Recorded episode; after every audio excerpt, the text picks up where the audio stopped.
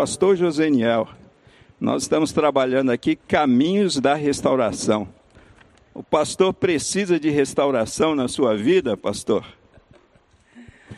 Pastor Adalberto, quando se trata de restauração, é, é, é, algo que todos nós, filhos de Deus, filhos e filhas de Deus, precisamos para as nossas vidas, porque na verdade é, nós não somos, não, não somos gerados, não somos gerados é, completamente, muito pelo contrário, nós somos gerados em Cristo completamente, mas temos que ser trabalhados ao longo das nossas vidas.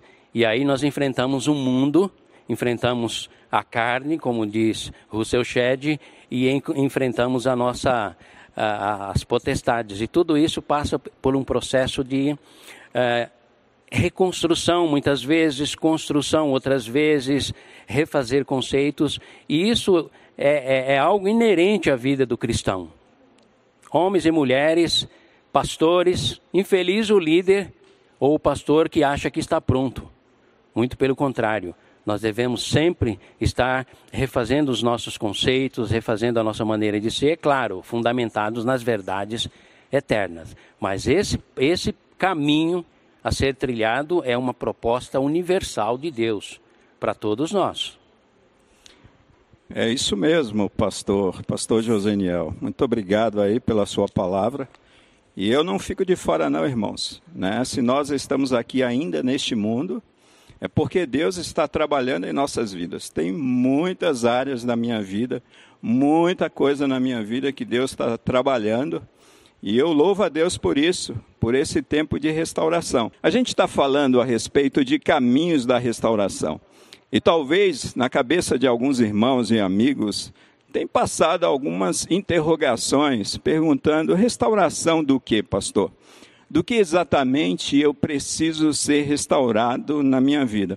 Essa é uma pergunta muito importante, porque às vezes, quando a gente fala de restauração, muitas vezes a gente pensa que é, é algo relacionado simplesmente às emoções, mas vai muito além das emoções. E nós queremos pontuar um pouco nesse primeiro momento a respeito disso.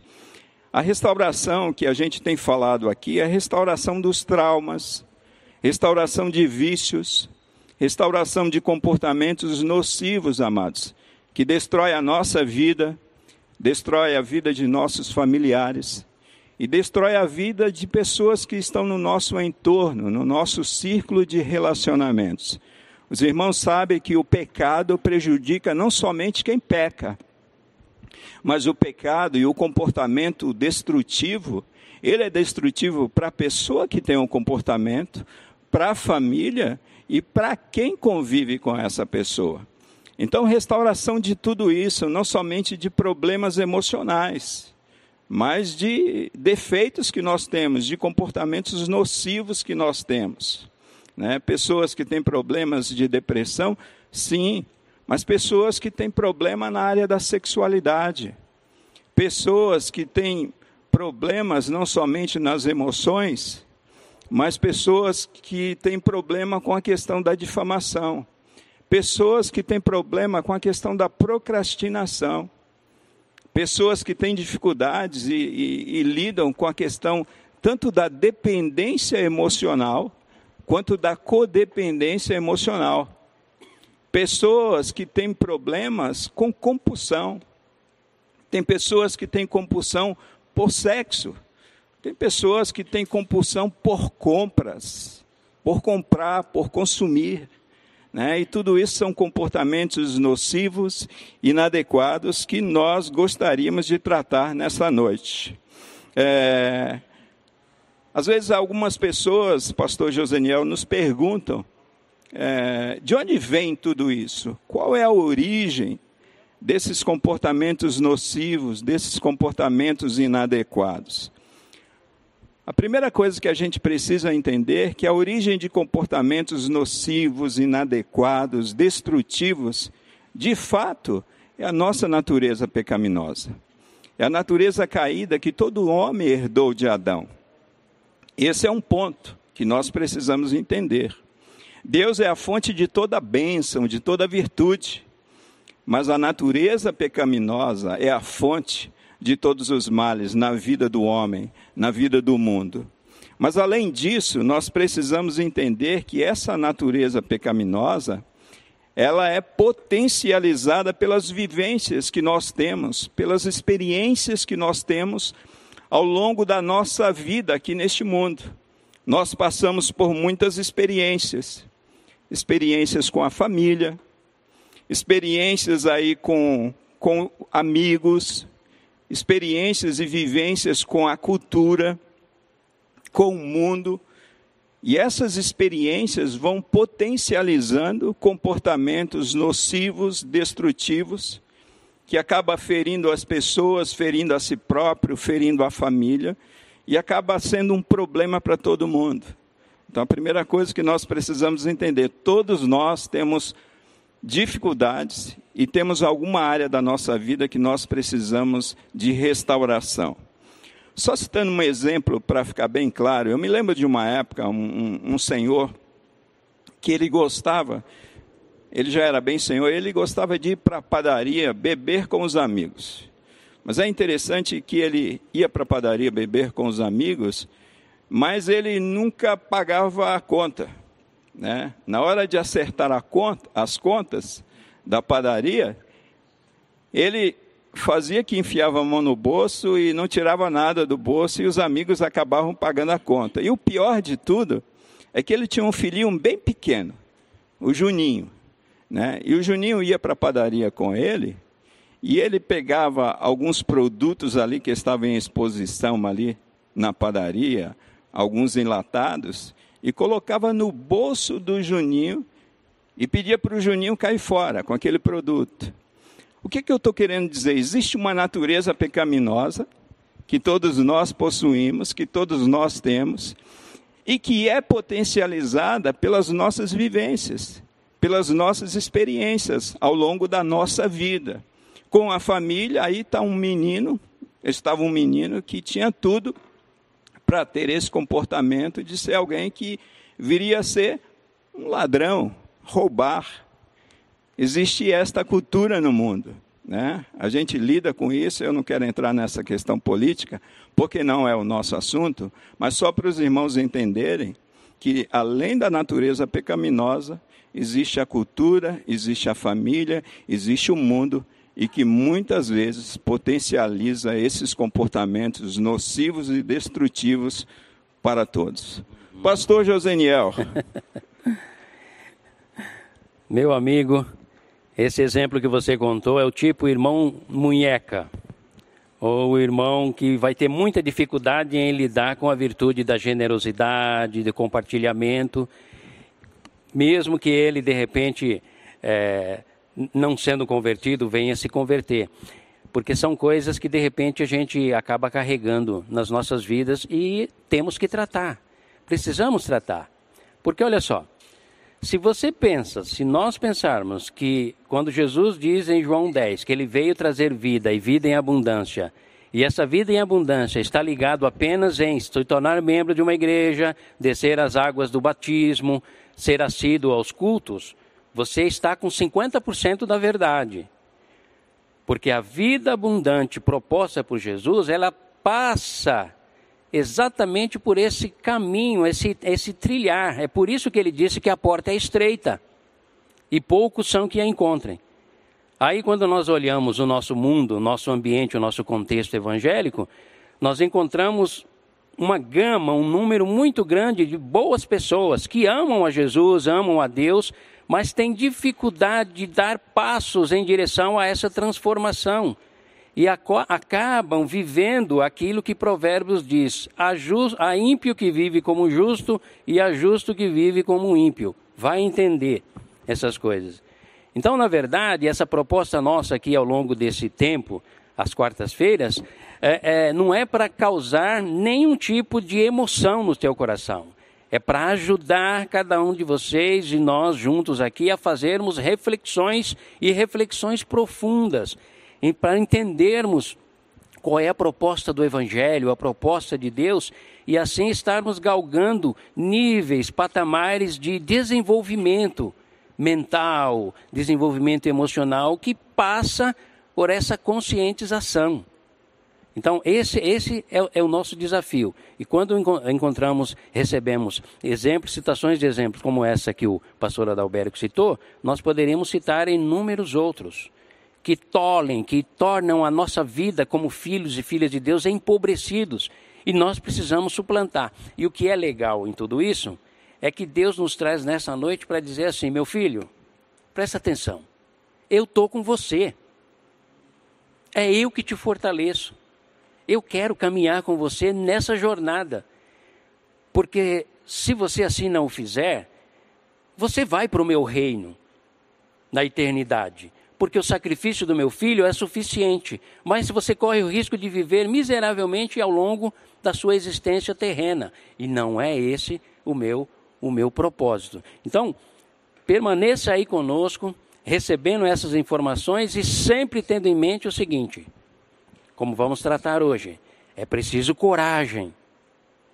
É preciso coragem para se deparar com um diagnóstico que pretendemos fazer e ajudá-los a que você faça na sua vida e, ao mesmo tempo, ter a predisposição de não entrar no caminho da negação, mas aceitar a realidade que se coloca diante de você e aí trilhar junto com Jesus. Aí Jesus diz: Vem comigo, vamos juntos. Vamos juntos que eu vou te fazer uma pessoa muito melhor em todas as áreas. Em todas as áreas. Pastor Adalberico. Muito bem.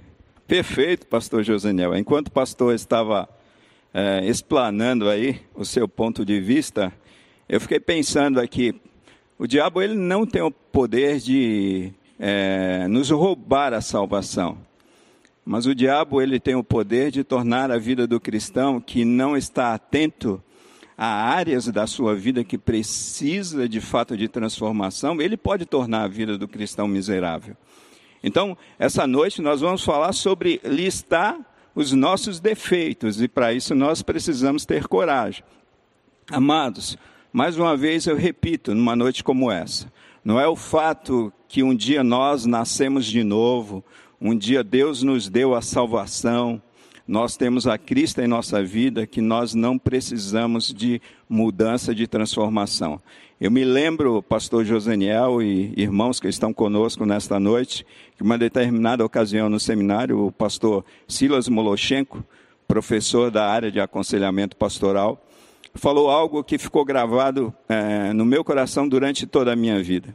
Eu me recordo como hoje, naquele momento de devocional antes daquela aula, onde ele falou assim: Olha, é, quando um homem e uma mulher se converte a Cristo Jesus, é como se acontecesse uma grande implosão. É como se um edifício velho né, fosse desmontado, fosse implodido. E essa implosão, essa, esse entulho, Está tudo dentro do ser humano, mesmo depois que ele se converte. Aí entra o processo que nós, na teologia, chamamos de santificação. Santificação é a obra restauradora de Cristo Jesus na nossa vida. Vejam que se estamos neste mundo, nós estamos passando por, um processo chamado de restauração, de santificação onde a cada dia nós estamos sendo aperfeiçoados à imagem de Cristo Jesus. Então, é, Deus, pela sua misericórdia e graça, ele, ele está retirando todo o entulho, toda a sujeira de dentro do nosso coração, de dentro da nossa vida. E nós precisamos estar atentos ao mover do Senhor nesse processo de restauração. Eu quero recapitular rapidamente aqui caminhos que nós trilhamos nas últimas quartas-feiras, e é bem rapidamente, eu só vou citar para os irmãos recapitularem, e você pode acessar o nosso canal e você vai ter todas as mensagens, todas as quartas-feiras, e vai poder acompanhar desde o começo e não perder a linha de raciocínio daquilo que a gente tem trabalhado aqui nesse tempo. Mas, na, num primeiro momento, o tema foi reconhecer que nós precisamos de restauração no segundo momento, acreditar no poder de Deus nesse processo de restauração. nas nossas vidas. E na última quarta-feira, render-se a Deus, um momento de render-se a Deus. Hoje nós vamos falar que depois que você se rende a Deus, você precisa fazer um inventário dos seus defeitos, dos seus pecados, listar os seus defeitos. Pastor Joseniel, render-se a Deus é fácil, é difícil? Como que funciona isso? Olha, pastor Adalberto, os queridos, é algo que é contrário à natureza humana. Nos é contrário isso. Não é à toa que a Escritura está sempre, Deus, tanto no Antigo Testamento quanto no Novo Testamento, nos chamando a atenção a respeito disso da necessidade do, da rendição. Porque a rendição, ela, só, ela passa pelo quebrantamento. E o quebrantamento é, é resultado do reconhecimento. O reconhecimento produz o quebrantamento, vem a humilhação e a rendição. O rosto rente ao pó, e aí Deus diz: Agora eu vou te exaltar, porque eu rejeito o soberbo, mas dou graças ao, ao humilde. Mas olha, isso é um processo que nós estaremos enfrentando sempre, sempre. E alguns com uma intensidade maior, outros com uma intensidade menor. Em alguma área, outros em outra área, em outras áreas.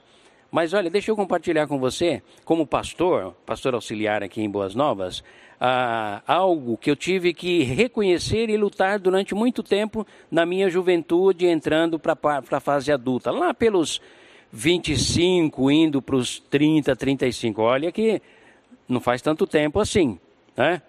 Não faz tanto tempo assim. Mas, de qualquer maneira, eu tive que trabalhar. Era a questão da persistência.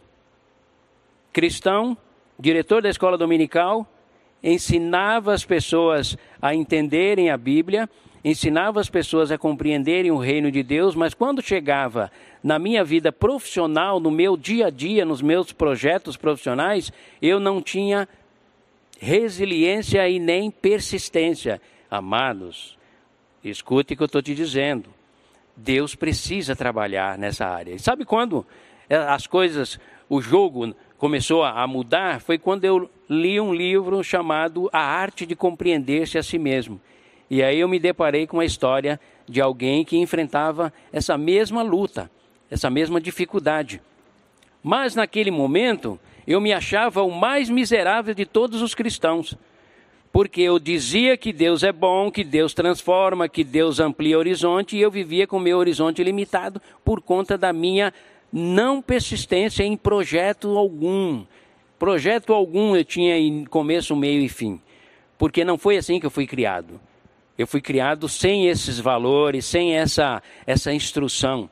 E isso fez muita falta durante a, a, minha vida.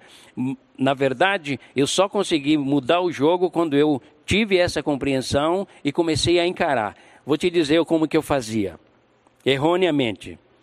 Eu jejuava e orava, ia dormir e dizia: Senhor, amanhã eu quero ser um homem novo, diferente, com uma mentalidade diferente. Só que no outro dia eu acordava o mesmo homem com a mesma mentalidade e a mesma dificuldade. Eu dei trabalho para Deus e ainda dou até hoje para o Espírito Santo. Mas eu amo a Deus justamente porque Ele me ama incondicionalmente. E é assim que Ele trabalha conosco. Estou compartilhando isso para você não olhar para nós aqui e imaginar que somos homens perfeitos. Não! Somos homens iguais a você, com as mesmas lutas, e estamos aqui abordando essa temática não para sermos teóricos, acadêmicos, não, não. É para nos colocarmos juntos e dizer: Ei, você não tem persistência nos seus projetos? Analise isso. Olhe com, com cuidado, com zelo essa questão, porque de revoltado. o coração para vocês nessa noite. Não está nem no script aqui que eu coloquei aqui diante de mim. Né? Mas deixa, a gente está bem à vontade aqui, a gente está em família, a gente está conversando com vocês que estão conosco e essa interatividade é muito gostosa. Mas muitas vezes a gente tem muita coragem para listar os defeitos do outro, os pecados dos irmãos. E nós não temos coragem de olhar no espelho, encarar os nossos defeitos, encarar os nossos pecados. Muitas vezes nós estamos mais dispostos a, a, a elencar os pecados do cônjuge e não os nossos pecados. Muitas vezes nós estamos dispostos a levantar o pecado do irmão e não o nosso pecado. Levantar e listar os pecados dos filhos e não listar os nossos pecados. Nós somos ligeiros para isso, nós somos corajosos para isso. Mas, queridos, deixa eu falar uma coisa para vocês muito importante. A maior coragem que um homem tem é de encarar a si mesmo diante do espelho. Encarar quando Deus fala ao seu coração e Deus mostra áreas na sua vida que precisa de restauração urgente. Esse é o corajoso. Então é tempo da gente ter essa coragem. Talvez você me pergunte, pastor, a Bíblia nos encoraja a fazer isso? Eu vou pedir para os nossos irmãos que estão aqui nos ajudando na técnica, colocar Lamentações 3,40, eu quero ler para vocês.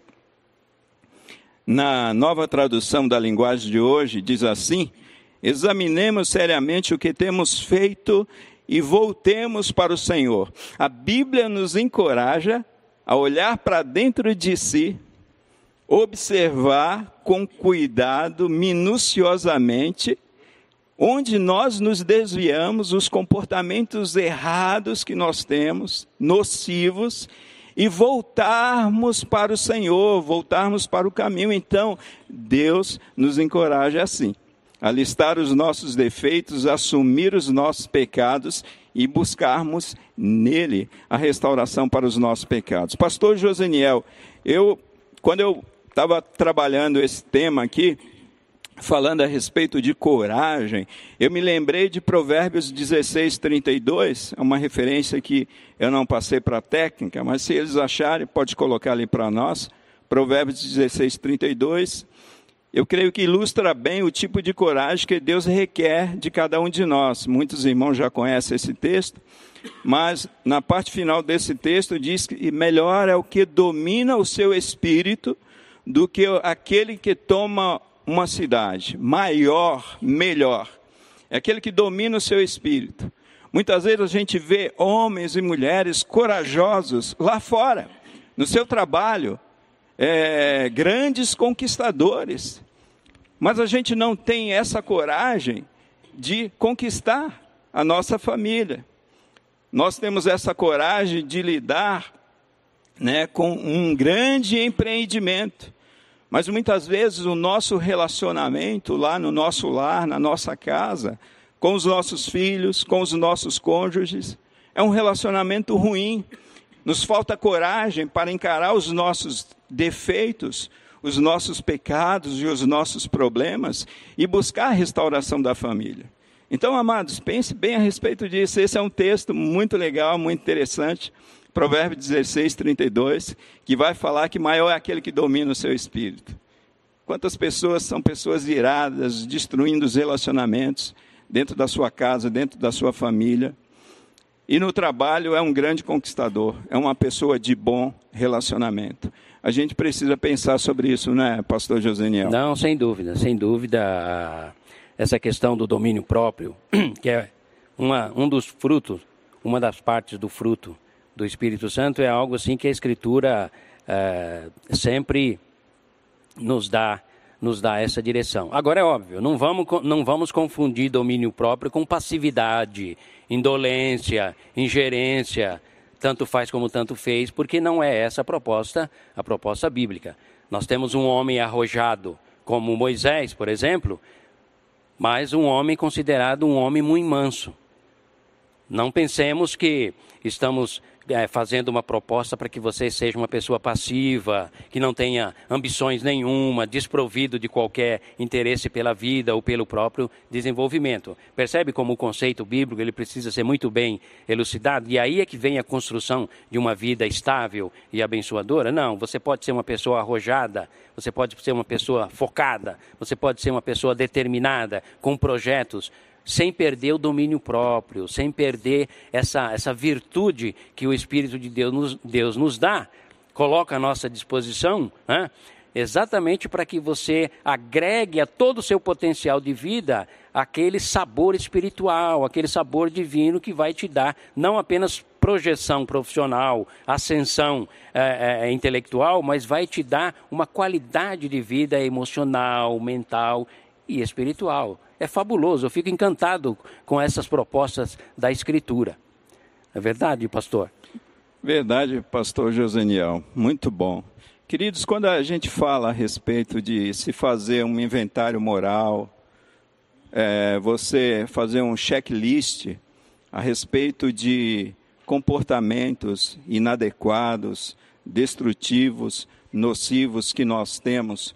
Quando a gente fala a respeito disso, na verdade, é para a gente conseguir enxergar a verdade sobre as nossas próprias vidas. E a palavra de Deus diz assim, falando a respeito de Jesus: Conhecereis a verdade e a verdade vos libertará.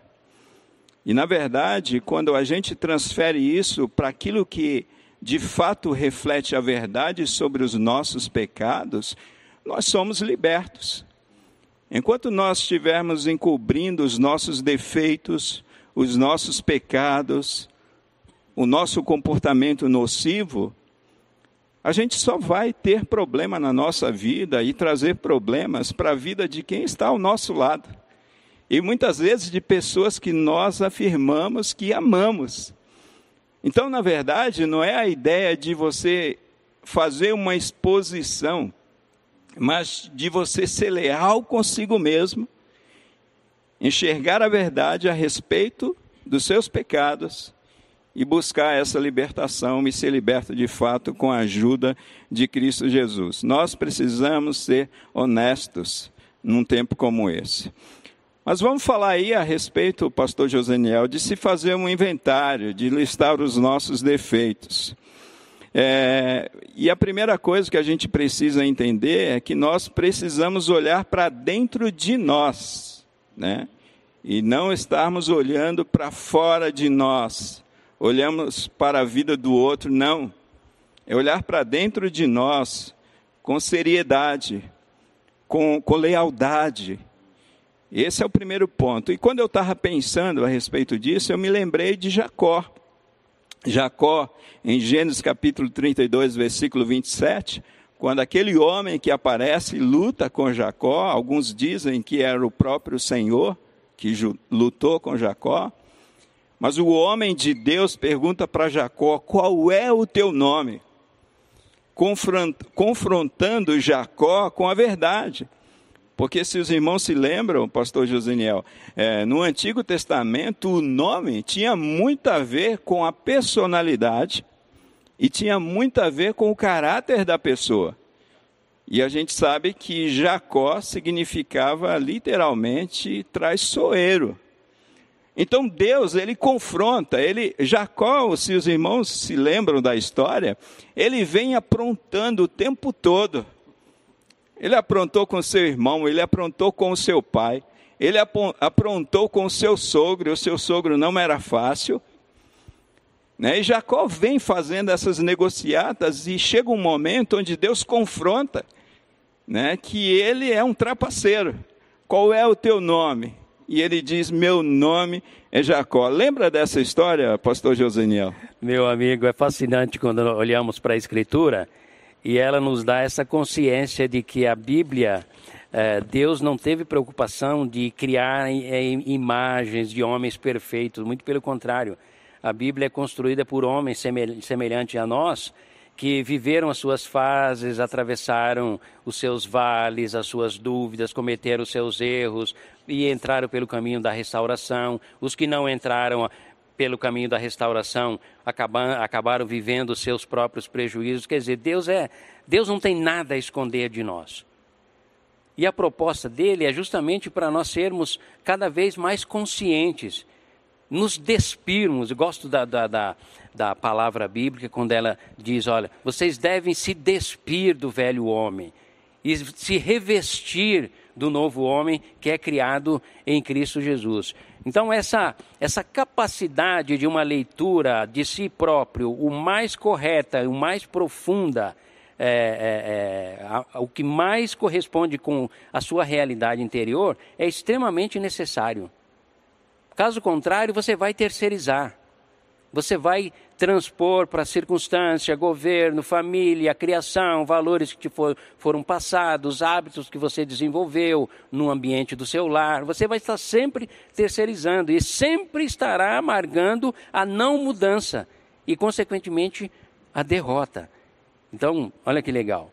Deus está nos convidando, Deus está nos propondo um caminho que é porta estreita, que precisa de coragem, mas Deus está dizendo: olha, vocês não têm ideia como o vinho novo é melhor. Como a experiência nova que eu pretendo eh, produzir na vida de vocês vão torná-los cada vez mais eh, amplos na percepção, eh, é, abençoados no autocontrole e serão pessoas frutíferas e abençoadas, tanto para si próprio como para aqueles que estão à sua volta, como para o mundo. O mundo não quer religiosos, o mundo quer pessoas que estão sendo transformadas, pessoas que estão sendo transformadas pelo poder do Evangelho. É isso, pastor? Isso mesmo. amém, pastor. Amém. Queridos, nós temos uma outra referência para vocês, uma referência bíblica que se encontra em Gálatas, capítulo 6, versículo 4, que diz assim: Cada um examine os próprios atos e então poderá orgulhar-se de si mesmo, sem se comparar com ninguém. A palavra de Deus, uma sabedoria tremenda, Deus fala que nós devemos olhar para dentro de si fazer um exame profundo dentro de nós, não ter como referência simplesmente o outro ou o pecado do outro. O autor que nós estamos trabalhando aqui nessa série, né, essa série é baseada nesse, nesse livro aqui, Guia de, de Estudo é, para Grupos de Celebrando Restauração, e nós estamos apenas trazendo uma degustação para os irmãos com essa série. É, mas o autor ele vai dizer assim: olha, muitos de nós fugimos das nossas dores e de nós mesmos. Muitas vezes culpamos outras pessoas. Os irmãos se lembram de Adão, Adão e Eva. Pois é, eles são nossos pais. Né? Então, esse comportamento de culpar o outro pelos nossos problemas, pelos nossos fracassos, pelos nossos pecados, isso é desde a queda, amados. Desde o princípio nós agimos assim. E quando nós agimos assim, nós estamos nos sabotando. É autossabotagem. É dizer que a razão do meu fracasso é por conta do outro. Eu sei que muitas vezes as vivências, as experiências traumáticas contribuem para eh, a gente cair em erros. Eu sei disso. Mas a gente precisa deixar isso de lado assumir a nossa culpa, assumir o nosso erro, assumir o nosso pecado e não ficar transferindo esse pecado, essa culpa para o outro. A gente precisa tomar muito cuidado com isso, então nós somos responsáveis por nós mesmos. Então tem muitas pessoas que dizem assim, olha, a minha vida não deu certo profissionalmente, porque os meus pais disseram que eu não seria nada neste mundo que eu era um nada, que eu era um zero à esquerda. Eu sei que uma fala dessa tem um peso muito grande sobre o desempenho dos filhos e a gente precisa tomar cuidado com isso. Jamais dizer palavras que, que rebaixam o outro, mas palavras que edificam a vida do outro, que colocam o outro para cima. É isso que nós devemos agir dessa maneira. Mas também eu não posso pegar uma fala, eu não posso pegar uma situação que eu vivi na minha vida e ficar me auto-sabotando e dizendo que eu sou assim, que esse comportamento eu tenho por conta de uma experiência que eu vivi. Amados, nós precisamos né, assumir as nossas responsabilidades dentro daquilo que nós estamos fazendo nesta vida. Nós não podemos transferir simplesmente a, a, o, o adultério a queda no adultério por conta do casamento ruim, por conta da dureza do outro. Tem muitas pessoas fazendo isso. E assim você jamais vai passar por mudança, jamais vai passar por transformação. Mas quando você crê e você olha para dentro de si mesmo e se vê uma pessoa que tem problemas nesta área da sexualidade, e você busca essa ajuda em Deus, Deus restaura a sua vida, você reconheceu o seu pecado, você se colocou diante de Deus e Ele vai restaurar. Você não transferiu a sua culpa, o seu erro, o seu pecado, o seu vício, o seu problema, a responsabilidade de tudo isso para o outro. Então, um primeiro momento, nós temos que olhar para dentro de nós mesmos. Eu sou assim porque eu tenho culpa, eu sou responsável, eu sou responsável pelo, pelo, pelo relacionamento como ele está dentro da minha casa. Não são os meus filhos, não é a minha esposa, eu sou o responsável. E quando eu chego, é, eu tenho essa consciência da minha responsabilidade, eu vou buscar, pastor Joseniel, essa restauração. Eu estou olhando para dentro de, de mim mesmo e olhando para a palavra de Deus que diz para a gente se examinar conforme Gálatas, capítulo 6, versículo 4. Não, sem dúvida, pastor Adalberico. É, esse, esse, ponto ele, ele é muito, muito importante. Ah, agora, é claro, não vamos ficar olhando para nós mesmos e nos maldizendo, nos identificando com as nossas, contactando, diagnosticando as nossas limitações, não vamos ficar nos martirizando, eh, nos punindo, mas é o contrário, é justamente para criando essa lista, estabelecendo esse diagnóstico, você possa identificar áreas que você precisa mudar, você precisa melhorar. Aí você pega a sua fraqueza e diz: Senhor, eis aqui o que eu tenho. Talvez represente cinco pães e dois peixes, que é nada, mediante tudo aquilo que eu preciso mudar e fazer na minha vida. Mas o Senhor pode multiplicar isso e fazer deles possibilidades, possibilidades que vão me tornar uma pessoa abençoada e ao mesmo tempo abençoadora. Né? Então, esse é o caminho, queridos. Não existe outro caminho. O caminho é esse. E aí Deus diz: andai por ele. É isso mesmo. Então você tem feito isso.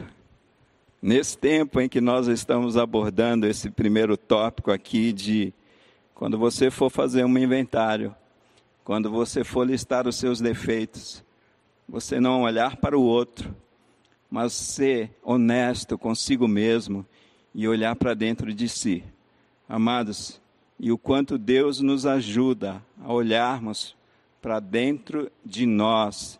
E quando nós olhamos com sinceridade para dentro de nós, nós experimentamos cura, restauração e libertação. E é isso que Deus quer fazer em nossas vidas. Então não vamos nos ficar auto-sabotando. E eu quero dar uma dica aqui. O nosso canal tem uma mensagem que eu preguei para casais chamada Autossabotagem. E o subtítulo desta mensagem é Porque não crescemos em nossos relacionamentos. Então vale a pena você dar uma olhada nessa mensagem e agregar um pouco mais a este assunto aí. O autor também fala que não basta simplesmente olharmos para dentro de nós, pastor Joseniel. Ele diz que é necessário olharmos para trás para seguirmos em frente. E ele fala que nós devemos olhar para trás para avaliarmos onde caímos. Os nossos comportamentos inadequados lá atrás, onde tropeçamos, onde erramos com o outro seja com pessoas, seja com instituições, e fazer uma leitura e aprender com os erros e não ficar preso ao passado. E Paulo, nós temos uma outra referência aí que está em Filipenses 3, versículo 12 e 13. Nós temos todo um embasamento bíblico aqui para essa discussão. Essa discussão não, esse bate-papo aqui com o meu amigo, o pastor Joseniel, que está muito bom esse bate-papo. E diz assim a palavra: olha, não estou dizendo que já consegui tudo que eu quero. Uhum. É Paulo, amados, falando. Ou que já fiquei perfeito, mas continuo a correr para conquistar o prêmio, pois para isso já fui conquistado por Cristo Jesus. É claro que eu não penso que já consegui isso, porém, uma coisa eu faço: esqueço aquilo que fica para trás e avanço para o que está na minha frente. Paulo, com isso, não está dizendo que os erros dele do passado não contribui para que ele acerte lá na frente. Não é isso que Paulo está dizendo. Paulo está dizendo que ele não fica preso aos seus pecados, mas ele olha para os seus pecados, ele olha para os seus comportamentos inadequados e nocivos, e ele segue para o alvo. O alvo dele é Cristo. E esse é o nosso alvo, conforme Efésios capítulo 4, que o autor sagrado diz que nós estamos sendo restaurados à imagem de varão perfeito, pastor Joseniel, que é Cristo Jesus. Então, como o nosso pastor, pastor Wagner, costuma sempre dizer do púlpito desta igreja, né, olha, não fique carregando cadáveres, ou seja, não fique preso ao passado. Rompa com o seu passado. Então, tem muitas pessoas, infelizmente, que estão agarrados aos pecados que cometeram lá atrás e eles estão caminhando com esses pecados. Nós precisamos olhar para dentro de nós, olhar na nossa caminhada com Cristo, onde nós erramos, onde nós pecamos, comportamentos nocivos que temos nutrido, se arrepender de tudo isso, aprender com os nossos erros e olhar para o alvo, o nosso alvo é Cristo Jesus, pastor. Não, sem dúvida. Ah, eu, eu, eu gosto de dizer que o passado nós temos uma maneira saudável de lidar com ele e uma maneira nociva. Se ele se torna um cadáver ao qual você arrasta, é nocivo. Mas se ele é algo onde você, o arquivo onde você volta para obter uma, uma experiência maior, um aprendizado, aí, meu, aí, queridos, eu digo para você que foi exatamente isso que Deus disse através do profeta Ageu, quando ele falou, pessoal, para os hebreus, considerem o seu passado, presta atenção nos seus caminhos, presta atenção por onde vocês andaram, porque assim vocês vão estar aprendendo comigo, porque vocês estão não entendendo a minha vontade por conta de não estarem observando o passado, o que eu fiz, quem sou eu. E, na verdade, Deus vem ao longo do passado construindo a sua identidade para aquele povo e que seria, é, chegaria até os gentios que somos nós. Então, é, é, a Escritura nos dá exatamente essa orientação. Volte ao passado quando for necessário, para angariar força. Volte ao passado para você dar passos mais longos, mais seguros no seu futuro, para que você não reincida, não cometa os mesmos equívocos. Então, essa é uma forma bem saudável que a Escritura nos aponta para lidarmos ou eh, nos relacionarmos com o nosso, com o nosso passado. Não é isso, pastor? Isso mesmo, pastor Joseniel. É, enquanto o pastor estava é, trabalhando aí esse, esse ponto, eu fiquei pensando aqui, pensando numa fala do próprio autor, quando talvez é, esse seja também o seu pensamento nessa noite, mas pastor, eu vou fazer uma relação de coisas que eu cometi no passado, ou de coisas que eu ainda estou é, devedor a Deus de correção, mas isso muitas vezes produz feridas no nosso coração, na nossa alma. Lembrar o passado. A intenção, amados, de se fazer um inventário não é essa a intenção. Nós, como cristãos, precisamos entender que Jesus Cristo, a obra de Jesus Cristo, foi consumada na cruz do Calvário. Ele levou toda a nossa culpa, ele levou todo o nosso pecado. Nós não precisamos ser mais afligidos na culpa, porque Jesus já nos redimiu e nos libertou de toda a culpa lá na cruz do Calvário. Uma experiência é, muito parecida com, com, com essa minha fala nessa noite, a experiência que viveu Martinho Lutero. É, diz a história de Martinho Lutero que ele era afligido pela culpa. Satanás estava sempre lançando em rosto o seu passado e o culpando. Até que um dia ele pegou todas as acusações do diabo, de Satanás, ele construiu uma cruz e ele fincou aquela cruz no chão e todas as acusações do diabo ele colocou num papel e cravou naquela cruz, sinalizando para o coração dele, sinalizando para Satanás que toda a culpa foi lançada sobre Cristo Jesus. Então, a intenção de você fazer um checklist, fazer um inventário minucioso, moral, listar os seus pecados, os seus defeitos, não é trazer culpa sobre a tua vida, amado, mas é trazer libertação sobre a tua vida, é olhar para o passado e aprender com o passado. É elencar áreas da tua vida e dizer assim para o Senhor: Olha, Senhor, esta é a área que eu estou tropeçando. Este é um pecado que de fato eu venho carregando. E eu quero a restauração, eu quero a libertação.